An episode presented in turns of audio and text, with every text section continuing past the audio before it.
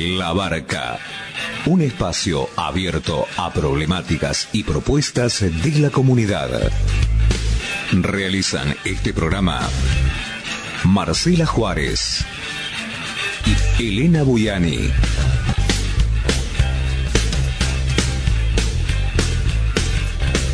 Depende de vos a qué puerto querés llegar.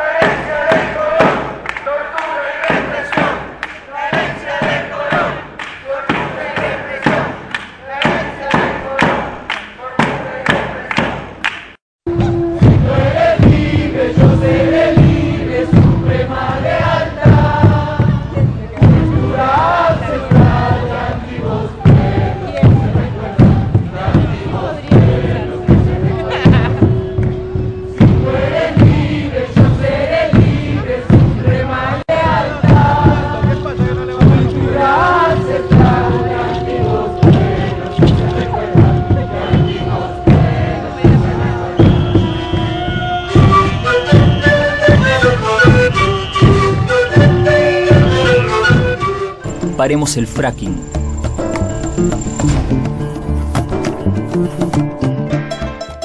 Kumelei, Tamia, Kuimnyun, les estoy diciendo bienvenidos en la lengua de los mapuche, el mapuzugún. Noja, Elena Buyani Kani. Les digo en quechua que mi nombre es Elena Buyani. Mbae Pareco, te estoy preguntando cómo estás, cómo andás en guaraní. Jalaná, te saludo como lo hacen los charrúa entre sí. Y así iniciamos otro programa de la barca, el programa del colectivo Entrelazando en Avia Yala, como todos los miércoles a partir de las 20 horas por la AM 1380 y sus repeticiones, y también por el canal de YouTube en forma directa de la radio. Los domingos a las 21 salimos por FM La Boca 90.1 y si nos querés escuchar en forma grabada el programa, tenés que entrar a eh, nuestro canal de Spotify. Y antes de iniciar el programa propiamente dicho, queremos agradecer profundamente al numeroso público que acompañó al estreno del nuevo documental de Entrelazando en Yala, titulado Al Gran Pueblo Argentino Salud. Este documental que habla sobre las últimas realidades sanitarias que hemos sufrido, no solamente en Argentina, sino en el planeta, y las reflexiones que diferentes médicos y un biólogo molecular han hecho al respecto, proponiéndonos además respuestas, soluciones positivas de un accionar que podemos llevar a cabo para defendernos de estas políticas que tienen que ver con la Agenda 2030, que lo que menos hace es ayudarnos a tener salud. También queremos agradecer eh, profundamente a la doctora Matelda Lisdero, al doctor Juan Garberi, que estuvieron presentes y nos regalaron, eh, después de finalizada la proyección del documental, eh, nuevas reflexiones para enfrentar estas problemáticas. Y la palabra del doctor Diego Martinelli fue a través de mensaje de texto de celular, porque él está viviendo en estos momentos en Neuquén y no podía acercarse a la capital en estas circunstancias. También se hizo presente en el estreno del documental de Entrelazando en Aviala una representación del tercer malón de la paz que también eh, habló al público y les dio el planteo eh, de los pueblos nacidos en estas tierras relacionados con la salud, que tienen mucho que ver con este documental porque el pensamiento de estos médicos y del biólogo molecular, que es Juan Garberi, es muy parecido al pensamiento nacido en estas tierras. Así que agradecemos también la presencia de la gente del tercer malón de La Paz, de Willy y de Amalia, Amalia Vargas. Em, agradecemos también a la Mutual Sentimiento, que es la administración a la cual pertenece el galpón de Chacarita, que en coincidencia con lo planteado eh, por el documental, eh, lo que hace es vender o poner al alcance de la gente alimentos libres de agrotóxicos, libres de transgénicos, es decir, alimentos sanos que promueven la salud, no como hace el Estado argentino que promueve alimentos adictos a venenos. Y mm, bueno, después de agradecer además todos los comentarios, todos los abrazos que hemos recibido, todas las felicitaciones, agradecer eh, también eh, a todos aquellos que nos han ayudado a armar la pantalla, eh, que era público, que nos ayudó a concretar este evento. Y mm, Arturo Avellaneda y yo, como integrantes de Entrelazando en Yala, estamos muy agradecidos. Y también le hicimos otro homenaje más a nuestra queridísima Marcela Juárez, que nos ha dejado desde el 11 de septiembre de este año, pero nos acompaña energéticamente en eh, todas nuestras actividades. Jamás te olvidaremos, siempre estarás presente en todas las actividades que haga entrelazando en Avia y Ala. Y ahora sí vayamos al programa propiamente dicho. Y vamos a escuchar una entrevista, una nueva entrevista que le realizamos a Juan Carlos Ponce de Allen, Río Negro. ¿Por qué? Porque la semana pasada ustedes escucharon la entrevista que le hicimos en la cuarta cumbre del agua para los pueblos, que fue generada en Sierra de los Padres, Mar del Plata, y a la cual asistimos. Pero la entrevista nos pareció tan pobre y Juan Carlos tiene tanto para decir sobre el fracking, algo que el Estado argentino y los diferentes gobiernos que van atravesándolo lo eh, promueven como soberanía energética y no es así.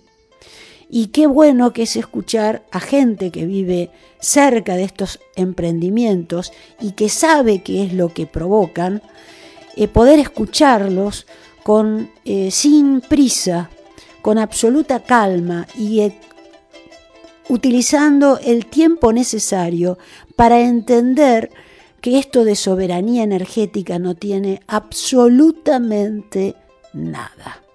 Así que vamos a escuchar la entrevista que le volvimos a realizar a Juan Carlos, pero lo llamamos directamente por teléfono a su casa para poder concretarla.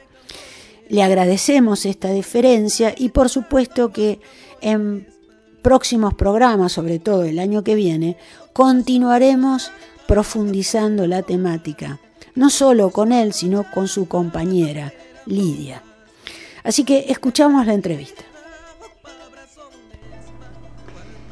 Estamos con Juan Carlos Ponce de Allen, un luchador eh, del territorio, del agua, de la vida, contra la explotación no convencional de petróleo, más específicamente en Allen contra el fracking, pero además eh, con una trayectoria que tiene que ver con la participación eh, muy activa en diferentes cumbres, en diferentes asambleas, con diferentes grupos. Así que eh, cuando escuchamos la entrevista que te hicimos en la cuarta cumbre, realmente quedamos escandalizados nosotros mismos porque te habíamos escuchado contar una cantidad de información y de experiencia de vida tan valiosa que escuchar esa entrevista nos pareció ridículo, por eso ahora volvemos a generar una verdadera entrevista como nos gusta a nosotros los de Entrelazando en Aviala. ¿Cómo estás, Juan Carlos? Un placer. Hola, buenos días. Este, bien, acá estamos este, eh, siguiendo este, luchas, luchas que, que, se vienen dando porque no, no se termina nunca esto de, de cómo quieren venir a, a, arrasar los territorios, a vender todo lo que son los bienes comunes. Exactamente. Este, pero bueno, acá seguimos en la lucha, 12 años ya de lucha y vamos a seguir, porque no podemos no podemos quedarnos callados no podemos quedarnos este, sentados o arrodillarnos no ni tampoco trabajando desde detrás de una de una computadora no eh, acá hay que estar en el terreno este, y, y, y, y, viendo y entrelazando como dicen ustedes entrelazando este, gente porque hay mucha gente que, que está eh, sin querer conectarse, sin querer saber qué es lo que está pasando, y bueno, pero hay que empezar a, a movilizar como movilizamos ya desde hace 12 años, ¿no? Llevando a los colegios, este, que nos llaman, después de haber participado en tanta, o sea, en la, en la cuarta, cuarta cumbre y ya, ya hemos estado desde, la primera, viendo y, y oyendo y bueno, y muchas veces también discutiendo, porque hay cosas que, eh, como, como somos nosotros, ¿no? Que, que no tenemos pelos en la lengua y que no nos callamos, no nos callamos y tenemos que hacer ver la realidad de lo que pasa en los territorios. Porque es muy fácil hablar de los territorios sin conocerlo, o hablar desde una biblioteca que, que está mal escrita, ¿no? Claro, te entiendo. ¿Y por qué no nos haces este un raconto de las cumbres en las que vos participaste y qué fue lo que encontraste de positivo en cada una de ellas y eh, qué perspectivas tenés para la quinta cumbre? Si es que va a haber una quinta cumbre, me imagino que sí. Este, bueno, nosotros fuimos invitados a la primer cumbre eh, que se hizo en, en Catamarca. Sí. Este, así que participando ahí, conociendo también otras luchas, porque en ese momento también este, éramos medios nuevos en, en esto de, de, las cumbres, ¿no? Que se había formado. Así que, pero eh, conociendo, escuchando más que nada todas las propuestas, porque en, esa primera cumbre fuimos un poco más a, escuchar, a aprender de, otras este, asambleas. Es así que nos, conocimos ahí con, con Pérez Esquivel, a Norita ya la conocíamos, al, al, fiscal Gómez también lo conocíamos porque había estado en Allen, este, pero bueno, había muchas otras pueblos originarios que no conocíamos y que fuimos eh, tendiendo redes, ¿no? Uh -huh. Fue, fue así también que cuando se hizo una de las conclusiones adentro del, del, salón ahí de la universidad, también este, vimos que, que muchas veces este, quienes pasan a hablar este, hablan sin, sin a veces mucho conocimiento ¿no? de lo que pasaba, por eso levantamos la voz, porque nosotros queríamos hablar de, de, del fracking, de lo que nos pasó en Allen, claro. eh, y lo que nos iba a seguir pasando, y no nos daban, no nos daban eh, la voz.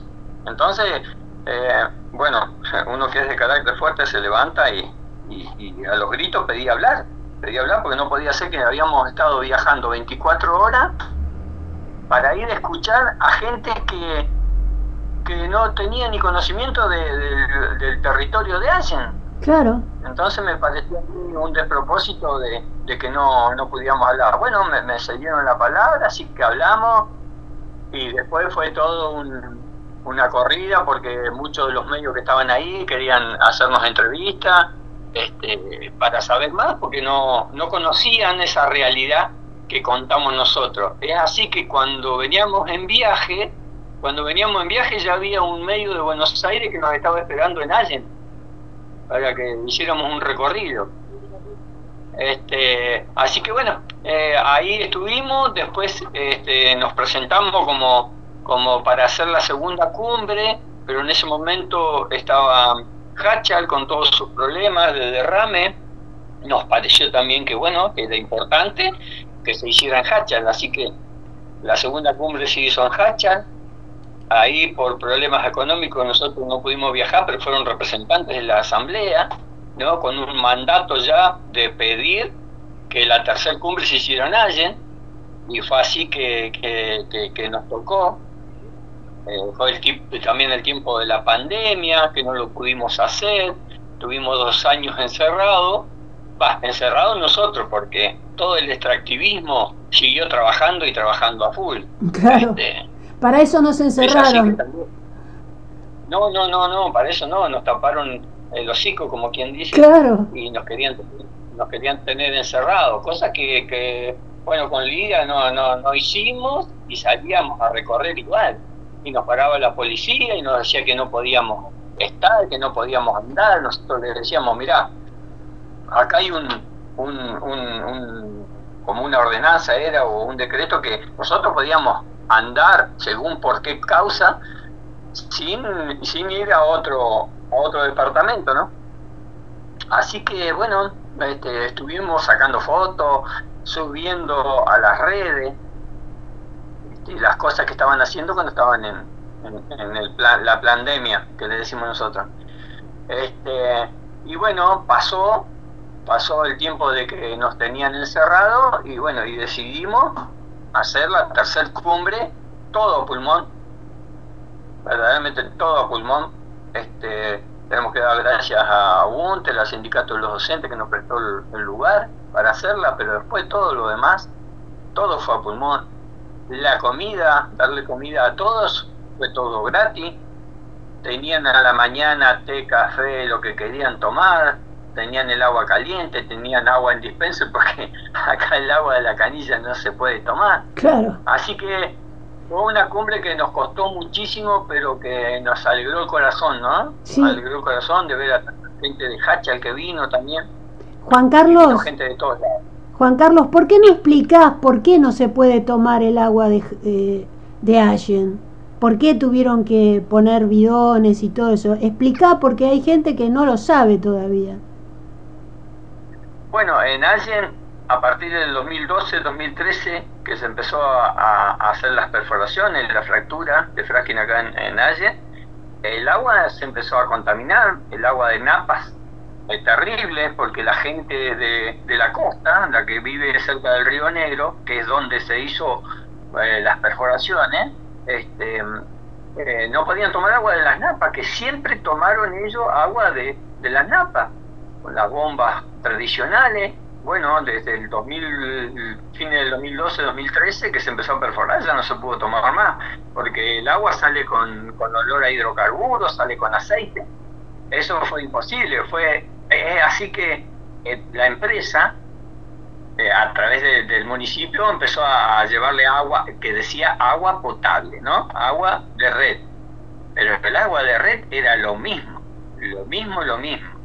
Y se empezaron con las enfermedades de, leucemia en los niños. Nosotros no teníamos todavía conocimiento de eso hasta que un profesional lo dijo y empezamos a, investigar que la leucemia viene a través del agua. Es, que se consume agua, agua contaminada. Bueno, eso, benceno, tolueno, sileno, este, un montón de, de, químicos que se usan y de gases que se usan y que salen a, través de la, de la fractura. Así que el agua no se pudo tomar más. El Instituto San Lucas es donde atienden a los niños que están contaminados de leucemia, de Allen, es la que, la, que recibía todos los niños. En un día había que, yo siempre lo cuento, siete, siete mamás con los niños estaban en el Instituto San Lucas y todas de Allen. Qué barbaridad. Entonces, entonces vos decís, ¿cómo? Este, acá nadie, nadie, nadie informa. Eh. Nosotros cuando hablábamos, que, ya nos habíamos informado, que salíamos a contar, este, la gente decía, no, ustedes están locos. Es así que se perdieron amistades, familiares, por decir esas cosas, que nunca las callamos y nunca las ocultamos, porque nosotros decíamos y decíamos la verdad. Nos hubiesen metido preso si decíamos una mentira. Y no fue así. hasta el, secretario, el secretario del ministro de Salud de Río Negro, eh, en una, estaban haciéndole una entrevista en una radio, y Lidia llamó y le dijo que, que había que había desierto de, de los niños con leucemia en Allen, que era por el, el tema del agua y que, y que, estaban en tratamiento en el Instituto San Lucas, eh, que es de Neuquén, que es de otra provincia, ¿no? Entonces le dijo que estaba, que estaba enterado de eso. Ah, ¿estás enterado de eso? Y no hacen nada. Y no hacen nada. ¿Y, ¿Y sabes por qué lo llevan a Neuquén? Porque no queda ningún registro en salud pública de Río Negro de que esos niños con leucemia son de Allen y que están siendo tratados. Lo único que quedaba es un recibo que le hace la provincia de Río Negro al Instituto San Lucas, donde dice que por prestaciones de salud eh, paga tanta plata. Y nada más, pero no dice qué tratamientos son. Nosotros tuvimos la suerte de que vino una enfermera que trabajaba en el Instituto San Lucas y que contó las cosas estas que pasaban con los niños de Allen, a dónde iban a parar. Este, bueno, es, así que encima teníamos una intendenta que era ginecóloga, ah. que juró defender la vida y, y, no hizo nada, y no hizo nada. Así que bueno, todas esas cosas hemos, hemos pasado y siguen pasando, y siguen pasando. Claro. Y son muchos, muchos los cómplices y partícipes que, que, hay en enero porque no solamente eh, la, intendenta, que fue la que entregó a Allen, las universidades, la Universidad de Río Negro, la Universidad del Comahue, la justicia, todos son cómplices y partícipes, porque ellos saben lo que pasa con eso. Los colegios médicos, que se callan la boca, todas esas son, son todas organizaciones que son públicas y que son cómplices no dicen nada. Los colegios médicos, que son los que más saben, tendrían que salir, por lo menos a decir, en alguien pasan todas estas enfermedades por un problema ambiental, listo, punto, que lo digan. Entonces cuando digan eso, listo, vos sabés que a, ambiental, a ver por qué el ambiental, y porque desde 2012 tenemos el fracking acá. Y no lo hacen, no lo hacen un solo, un solo médico se animó a hablar, un ginecólogo que, participaba de, de, la, de la asamblea y se tuvo que ir de Allen amenazado de muerte. Por contar en el Consejo Deliberante lo que él veía a partir del 2012, 2013, a partir de esa fecha que se empezó a perforar acá, lo que se veía en, en, las mujeres, los partos prematuros, deformaciones, este, problemas en la tiroides. No, no, muchísimas cosas, muchísimas cosas y bueno, y pasa, ¿viste? Y los medios, muchos medios que también son cómplices, que se callan la boca, que por una pauta publicitaria entregan al pueblo. Sí. Bueno, todo, todo eso, todo eso, y sigue pasando, te digo. Sí. Y cuando algún, cuando algún medio de acá los dejan afuera de la torta, ahí empiezan a defenestrar contra el gobierno, y viste que la asamblea tenía razón, y viste esto. Cuando le dan otro poquito de plata, ya se olviden. Sí, lo que es patético es ver eh, toda la capital de Buenos Aires, todo Buenos Aires, lleno de afiches eh, con la imagen de vaca muerta, y abajo ah. eh, un título gigante que dice soberanía energética.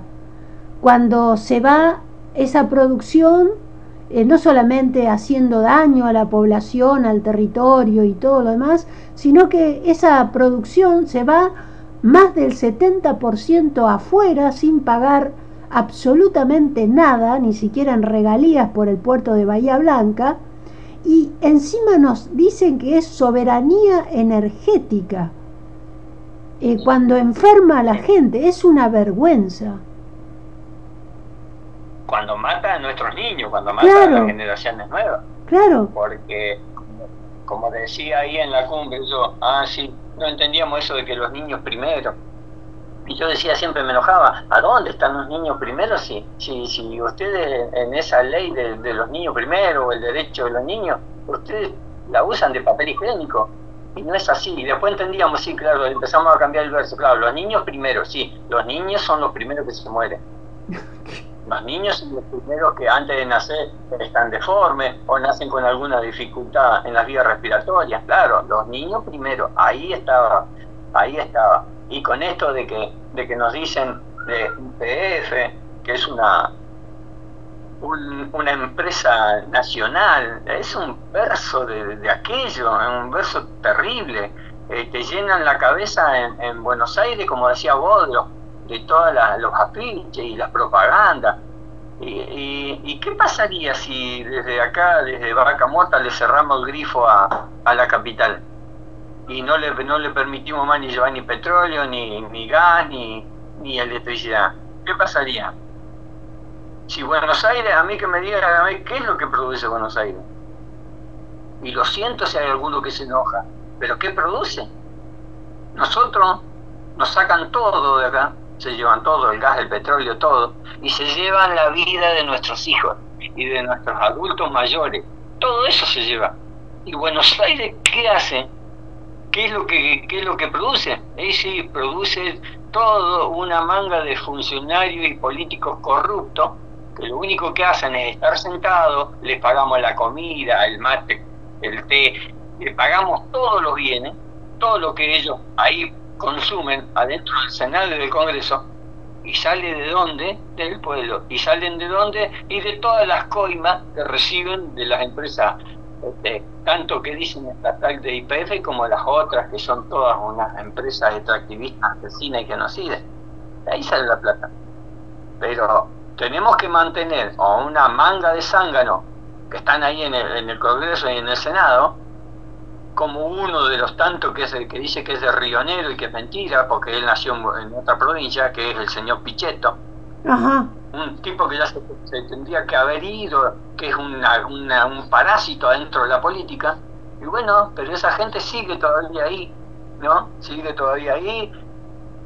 No sé cómo, este, eh, no sé.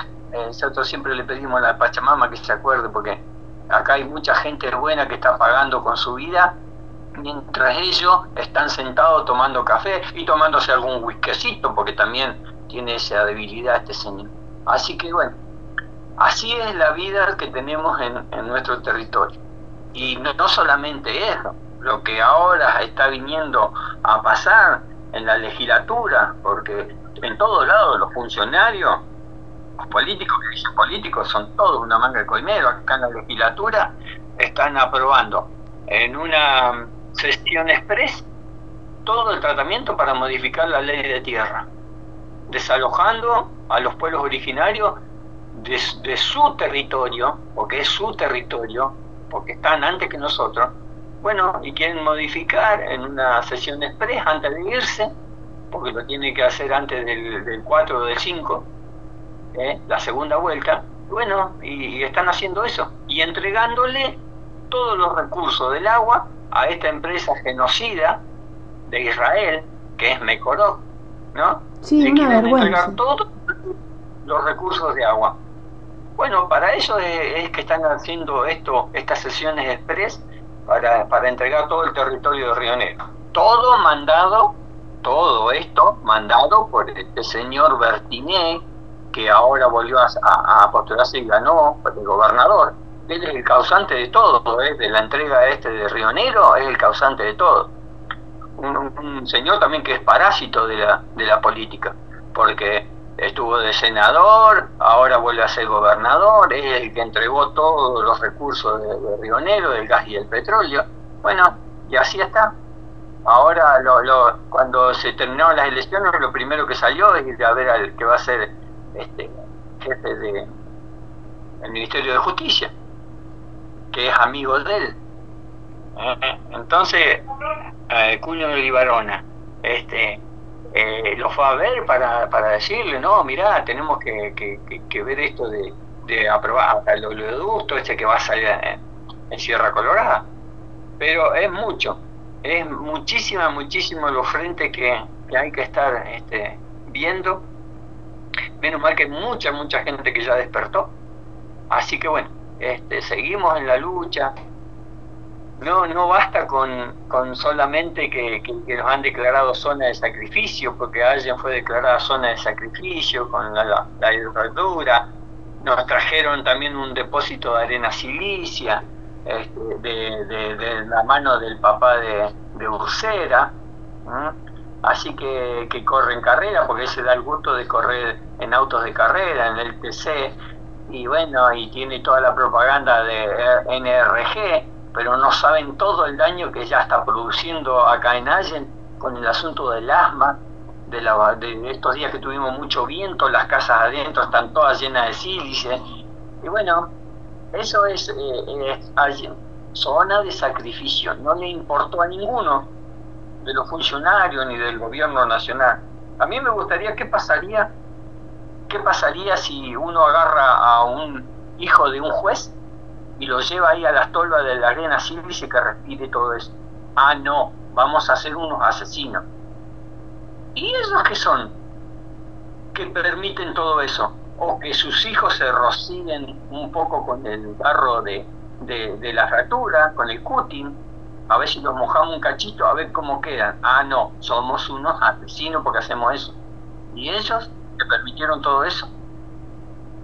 ¿Ah? Claro. Uno no quiere, pero uno de la bronca, de la bronca que le da, de ver tanta impotencia, de sentir tanta impotencia y de ver tanta corrupción. Y bueno, están sacando lo más malo que puede haber en uno. Y sí. Muchos.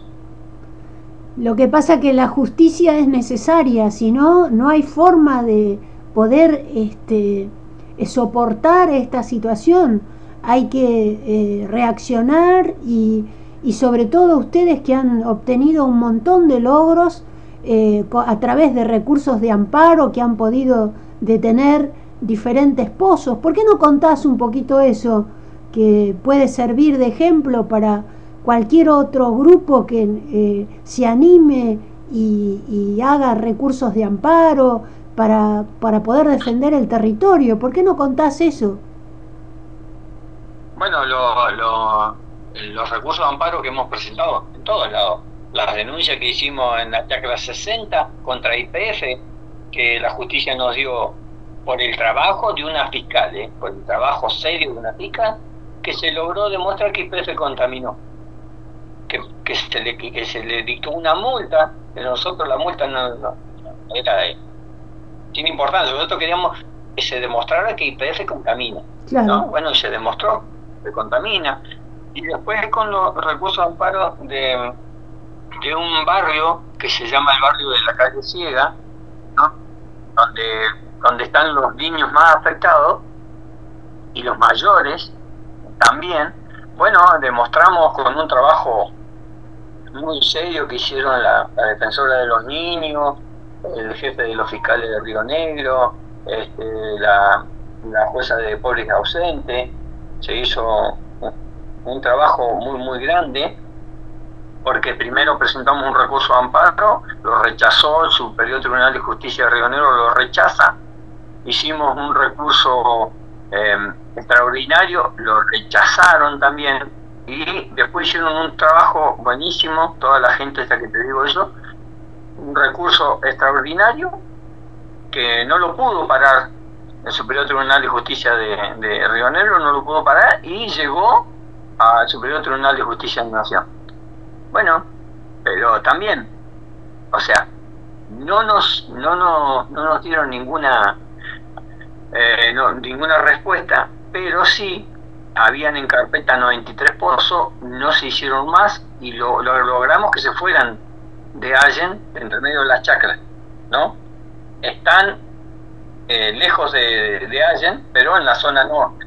Pero no están ahí a 20 metros, a 10 metros de los barrios periféricos, como estaban. Claro, claro. ¿No? Se logró, con todos esos recursos amparos, se logró eso. Y se puede. ¿Sabés cuál es el miedo más grande? Es que vos tenés que ir a poner tu nombre, apellido y el número de documento. Claro. Y nosotros nunca le tuvimos miedo, con Lía nunca le tuvimos miedo a eso. de, de dar nuestro nombre y nuestro número de documento. Y hay mucha gente que se asusta, porque hay mucha gente y muchos abogados también, ¿eh? que te dicen, ah, no, si no vas con un abogado. No, no, no. Acá en Río Negro no necesitas un abogado para presentar recursos Acá están las leyes, la, la, jueza de pobres ausentes, ¿eh? que demuestran ellos que vos no tenés cómo pagar un abogado. Y bueno, te tienen que aceptar. O la misma justicia te tiene que poner un abogado, pero te tienen que aceptar el recurso municipal. Este, los viajes que, tenemos a la ciudad judicial ah, son terribles. Si uno se pone a, contar, es impresionante las, veces que tuvimos que viajar acá desde hace que son unos 30 kilómetros. Este, pero no, no importó porque vos estás defendiendo, no es que solamente defendés tu vida o la vida de tus familiares, sino que defendés la vida de todos. Y vos veías a los niños, eso ahí de calle ciega, que era terrible como estaban, tenían la piel como sapo no sabían, los médicos no sabían qué es lo que era. No podían dormir tranquilos, se levantaban de mal humor, no podían respirar de noche. No, no, fueron muchísimas cosas que, que vos decías, ¿cómo, puede ser, ¿cómo puede ser que esta gente sea tan miserable, no? Sí. Tan, pero tan miserable. Pero bueno, es así, es así, este, uno tiene que, que, decir lo que siente y decir la verdad. De quiénes, quiénes son esta gente. ¿no? Que son unos genocidas, que son asesinos. Era, un, y encima los abogados de IPF, porque cuando se hizo una audiencia en, la jueza de, Roca, mandó a una audiencia con, la gente del barrio, eran como 20 abogados de IPF. Claro. Era impresionante la cantidad de abogados que mandó IPF, pero no sabe decían que la contaminación, ah, que, ah, porque nosotros eh, eh, fue también más el recurso de amparo, también nos ayudó mucho porque tenemos una escuela cerquita de la calle Ciega. Sí. Y, nosotros decíamos que la escuela estaba a menos de 700 metros, estaba la escuela. Y los abogados eh, fueron y, dijeron que era mentira, que nosotros mentíamos porque había casi un kilómetro y medio de, de distancia. Claro, la, la contaminación se iba por las calles, ¿viste? Claro. Llegaba a la esquina, doblaba. No, no, está a 700 metros está en línea recta. Qué bárbaro. Claro, un kilómetro y medio era guiándose por las calles. Claro, entonces la contaminación iba por la calle, iba por su mano, claro. y llegaba a la. Sí. una vergüenza. Qué vergüenza. Los abogados, Qué vergüenza. Abogados de IPF, patético, patético. Bueno, pero eh, se logró eso, se logró detener las perforaciones, que fue lo que dijo la jueza. Esta audiencia que yo llamo a los habitantes del barrio y ahí a IPF no es para ningún arreglo, así que sáquenselo de la cabeza esto de que quieran venir a ofrecer plata para arreglar con los habitantes. No, esto es para que se cesen las perforaciones de aquí. Y fue tal cual tal cual. No se hicieron más pozos, no se perforó más. ¿Hasta cuándo? No sé. Pero nosotros estamos decididos a que cuando vengan de vuelta a poner las torres, a poner el cuerpo, a no dejar entrar a nadie. A nadie. No, no. Hasta que no le den de baja los recursos amparos que tenemos, no. Claro. No. Y, y hay que tener muy en cuenta también otra de las cosas que fuimos aprendiendo. El agua el agua, este, hay cuando se hace una contaminación en el agua, en el río o alguno de esos eh, recursos, hay que hacer la denuncia en, la justicia federal. Claro. No provincial. Claro. Porque es eh, eh, de ellos, de la, de la justicia federal, que se tiene que hacer cargo de esa denuncia. Hasta eso hemos aprendido, que no los, que no, no, no estábamos informados de eso, ¿no? Sí, Pero este, es, es, es, todo eso, es no tener miedo, no tener miedo de hacer la denuncia, porque si no siempre nos quedamos quejando nada más. Si no hacemos las cosas como tienen que ser, nos quedamos quejando y no se gana. Las luchas se ganan en la calle, pero muchas veces también hay que ir por lo legal. Hay que ir por lo legal. Hay, hay que no tenerle miedo, hay que este, decirle a, muchos medios y a muchos abogados, no, porque ahí no, no, no no, no, hay que llegar hasta las últimas consecuencias. Entonces, entonces vale la pena, vale la pena este, pelear y estar, eh, estar como es la asamblea, en, en, estado permanente eh, con todos estos problemas, ¿no? Y no esquivarle nunca el bulto. Claro. Eh, realmente escucharte, Juan Carlos, es como al revés de todo lo que contás, es como escuchar realmente agua fresca, cristalina, de un río, de un arroyo, de un arroyo no contaminado ni por el fracking, ni por los agrotóxicos, ni por la energía nuclear, ni por la megaminería, ni por la megaminería metalífera o evaporítica o uranífera, la que quieras, ni nada de todo lo que están haciendo que es atroz realmente, que demuestra un desprecio hacia la vida humana, un desprecio por el territorio, un desprecio por el futuro, un desprecio por las nuevas generaciones, que realmente escucharte es, eh, te repito, es como, como ver un río limpio, como escuchar ese cantar de los ríos, escuchar a los pájaros, eh, porque realmente estás, están junto a Lidia. Aclaremos que Lidia es tu compañera, eh, la que tanto mencionás en las entrevistas están haciendo este, una lucha incansable por defender realmente lo que importa y que pareciera que la gente vive en una especie de sonambulismo gigantesco, en una especie de como zombilandia, una cosa así, y que la gente tiene que despertar, como vos decís, Juan Carlos. Sí, la verdad, ya que mencionás a Lidia, hay, hay muchas veces que, que, si no fuera por ella yo ya hubiese colgado, ya hubiese tirado la toalla. porque la verdad que la que la que siempre está y está con la fecha, con, con todo, eh, tiene una memoria terrible para eso. Este, que muchas veces más calma que yo, yo no, yo voy al hueso. Este, eh, la verdad que sí, es una compañera de destierro.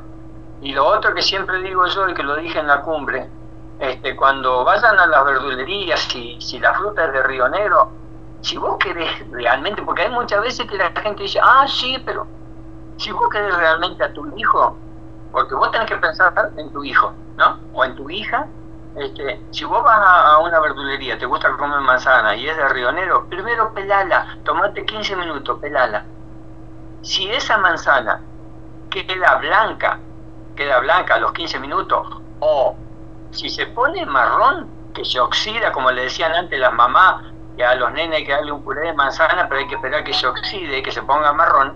Si se pone marrón, es una fruta sana. Ahora, si queda blanca, blanca, es una fruta que está contaminada. Y es lo que nos están haciendo comer al, al, al ¿cómo es? a la gente de, de, de Allen o de, o de la Argentina, que eso lo, lo consume el mercado interno. Y estamos comiendo fruta que está envenenada, que está con los químicos de lo que es vaca muerta. Eso es lo que tenemos que tener en cuenta. Porque puede ser una manzana muy linda, vistosa, todo, pero si no se oxida, es una fruta que ya contiene los químicos de vaca muerta. Claro. De la fractura. Claro. Pero si querés a tu hijo, porque una cosa, ah, muchas veces lo escuchan, ah, sí, pero compra una manzana y se la dan y cométela. Y cométela con cáscara, que es, la cáscara de la que recibe todo, todo eso, esos químicos de donde más se deposita. Pero entonces no estamos aprendiendo, o por lo menos que, que averigüen, porque antes, las mamás de antes, este, tienen que saber que antes vos esperabas que la manzana se oxidara para darle a los bebés. Por lo menos era lo que pasaba acá y que lo veía en todos lados. Pero no es así, no es así. Acá en Río Negro están, le están llevando la fruta que no se exporta de alguien, la están llevando a los comedores porque hicieron un convenio con el Ministerio de Educación para las escuelas de jornada extendida, a los comedores les llevan la pera y la manzana. Qué increíble. Qué cosa terrible, por favor. Entonces tenemos que ver mucho y no ser tan pasivo. Y, si vos realmente querés a tu hijo, cuidado. Y si no, bueno, vas a ser este, cómplice de, los, de, todos estos funcionarios corruptos, de las empresas genocidas. ¿eh? Así que, bueno, y tenemos que despertar con esto de Mecorot, porque ahora sale agua, podemos tomar agua, pero esta empresa viene a dolarizar el agua. Y el agua va a para que la pueda consumir. Y si no, nos van a hacer tomar agua reciclada de las cloacas, como le están haciendo tomar al pueblo palestino. ¿Eh? Que reciclan el agua de las cloacas, esa es el agua que le dan. Porque Jerusalén no tiene agua. El agua que, que, que, Jerusalén se apoderó es de la franja de Gaza, es de los palestinos, pero se apropiaron de esa agua y ahora se la venden a precio dólar, porque esta, esta empresa Mecoró es una empresa genocida. Sí. Genocida, una empresa asesina. Bueno, es, es lo que han arreglado muchos funcionarios, muchas provincias, porque eso creo que son ya son como 12 provincias. Sí pero todo porque se han llevado a los gobernadores para allá y les han untado el bolsillo con dólares, entonces ellos vienen tranquilitos acá con los bolsillos llenos, con cuentas depositadas en paraísos fiscales, que no las conocemos, y bueno, eh, pero entregan todo, antes de irse entregan todo. Claro, no solo entregan todo, sino que entregan la vida de sus hijos también, porque eh, tarde o temprano lo que le sucede a sus hijos, le, a los hijos de los otros, les va a suceder a los hijos de ellos. Eso es lo estúpido de todo esto, que es lo que sucede también con el agronegocio, que eh, es exactamente lo mismo, eh, que no les importa la vida de sus hijos, todo por el, el, vil dinero, por el dólar, encima una moneda que está en estos momentos en una crisis eh, financiera gigantesca que se puede venir abajo en cualquier momento, y continuar apostando al dólar es una verdadera locura. Bueno, eso es lo que se está planteando ahora en la Argentina. Otra locura más. Sí, sí, sí. Pero había un sacerdote acá que nos enseñó mucho esto de, lo social, que era, era que llevaba a cargo la pastoral social, que trabajamos muchos muchos años con él, y él nos enseñaba y siempre nos decía, eh, eh porque es francés, y tenemos comunicación todavía con él, que lo sabemos llamar, él nos decía, dice Juan Carlos, dice, todo imperio cayó y este también va a caer. Y este también va a caer. Y bueno, será que, que muchas veces, eh, como decimos nosotros, que eh, capaz que nosotros no lo veamos, ¿no? Pero también hay un dicho, dice, dichoso aquel hombre que planta un árbol eh, sabiendo que no se va a sentar a su sombra. Bueno, eso es lo mismo que estamos haciendo nosotros. Claro, ¿Mm? exactamente. Estamos sembrando conciencia, quizás que no la veremos, hemos visto algunos triunfos, pero dejamos la semilla, ¿no?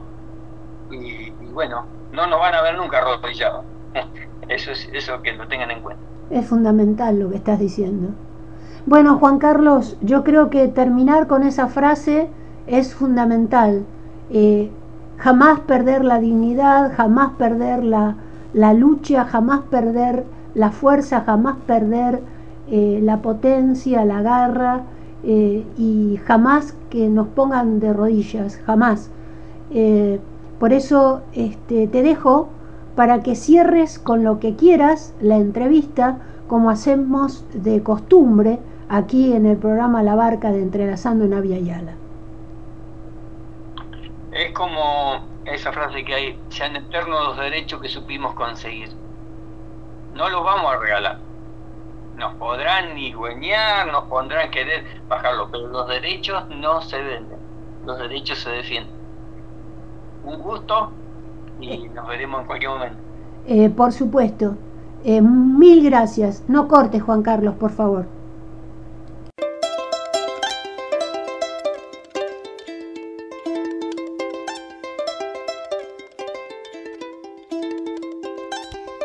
Acabas de escuchar la entrevista que le hicimos a Juan Carlos Ponce de Allen, Río Negro, en relación a las mentiras del fracking que genera el Estado argentino y sus gobiernos y que jamás en los debates de las elecciones se trata esta temática. Bueno, ninguna temática relacionada con el extractivismo, porque el extractivismo continúa con la casta política o sin la supuesta casta política. Sigue exactamente igual.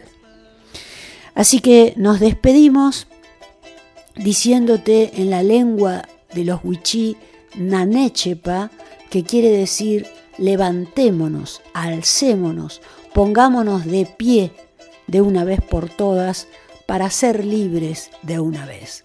Luis Pato Condorí presente, ahora y siempre. Marcela Juárez siempre presente en todas las actividades de Entrelazando en Avia y Ala. Jamás te olvidaremos. Hasta el miércoles próximo. Paremos el fracking.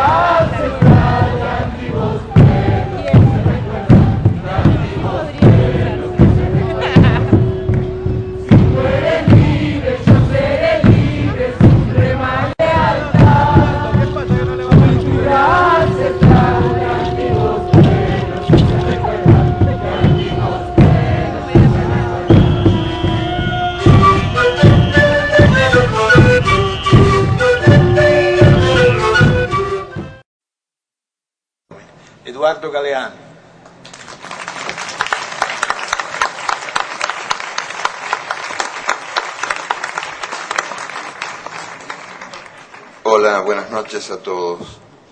Este, ante todo, eh, debo, estoy moralmente obligado a contestar algunas este, viles calumnias de Gianni Mina. En primer lugar, Las Venas Abiertas no fue escrita hace 40 años, 30 y un poquito. Y en segundo lugar, eso de que yo soy irónico y sarcástico no corresponde a la realidad. Yo simplemente cuento las cosas que veo, las cosas que escucho.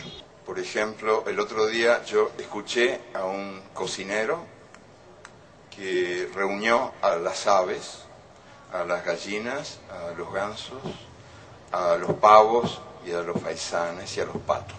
Y yo escuché lo que el boco les decía, lo que el cocinero les decía. Me pareció interesante y quería contarles lo que escuché. El cocinero les preguntaba con qué salsa querían ser comidas. Una de las aves, creo que era una humilde gallina, dijo, nosotras no queremos ser comidas de ninguna manera. Y el cocinero aclaró, eso está fuera de la cuestión. Me pareció interesante esa reunión porque es una metáfora del mundo. El mundo está organizado de tal manera que tenemos el derecho de elegir la salsa con la que seremos comidos. Eh, dicen que es un mundo democrático, pero yo me pregunto hasta qué punto es democrático un mundo donde la soberanía se ha convertido, la soberanía de los países se ha convertido en un objeto de museo. Por ejemplo, por citar ejemplos concretos que me parece útil aportar, el organismo que, que gobierna a los gobiernos en el mundo de hoy el Fondo Monetario Internacional y, da las órdenes a, casi todos los países del mundo, salvo los países que dan las órdenes. Claro, que pueden ser sádicos pero no masoquistas. Possono essere sì sadici ma certamente non masochisti. el Banco Mundial es más democrático y hay que reconocerlo y dejar constancia aquí de esa gran diferencia. El Fondo Monetario está dirigido por cinco países y el Banco Mundial por ocho. Después tenemos la Organización Mundial de Comercio, en cuyos estatutos se establece que las decisiones se tomarán por voto democrático. Nunca se votó en la Organizzazione Mondiale del Comercio. Nell'Organizzazione Mondiale del Commercio Nunca. non si è mai, mai votato. Ni una sola vez. Se utiliza el principio stalinista de la aclamación. Las resoluciones Se toman por aclamación. Votó el organismo anterior que se llamaba GATT, votó una vez. No fue una buena experiencia, no se repitió. Nunca se repitió. Entonces, ¿podemos hablar de un mundo democráticamente organizado cuando el mundo depende de tres organismos no democráticos que toman las decisiones en lugar de la humanidad? Podríamos también, si el tiempo diera, yo quiero ser breve, hablar del Consejo de Seguridad de las Naciones Unidas, que hoy por hoy parece que las guerras están bien cuando las Naciones Unidas las aprueban y están mal cuando no las aprueban. Pero ¿quién imparte questa benedizione? ¿Quién imparte questa benedizione? Las Naciones Unidas están formadas por una Asamblea General. Ahí estamos todos los países, todas las voces, incluso la de este señor que también quiere participar. Tutte le voci. Ma es simbólica. La Asamblea General es simbólica. Formula recomendaciones no toma decisiones. Las decisiones las toma el Consejo de Seguridad. Y el Consejo de Seguridad está donde mandan los cinco países que tienen derecho de veto. El derecho de veto es el que de veras decide. Ellos velan por la paz mundial, velan por la paz mundial, pero son también los cinco principales fabricantes y vendedores de armas en el mundo. Tutelano.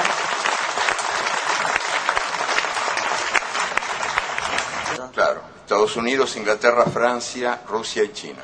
Los cinco principales fabricantes de armas en el mundo son los que tienen a su cargo nuestra paz. Así nos va.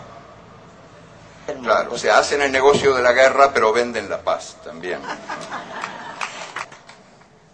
¿Dónde? ¿Cómo? A través, soprattutto, sobre todo, de los grandes medios de comunicación, que reproduce el sistema de poder en el mundo y que toman examen de democracia a cada país. Son grandes medios de comunicación que confunden la libertad de expresión con la libertad de presión y que han sido definidos con mano maestra por algún anónimo que en un muro escribió, nos mean y los diarios dicen llueve. La Barca. Un espacio abierto a problemáticas y propuestas de la comunidad. Realizan este programa Marcela Juárez y Elena Buyani.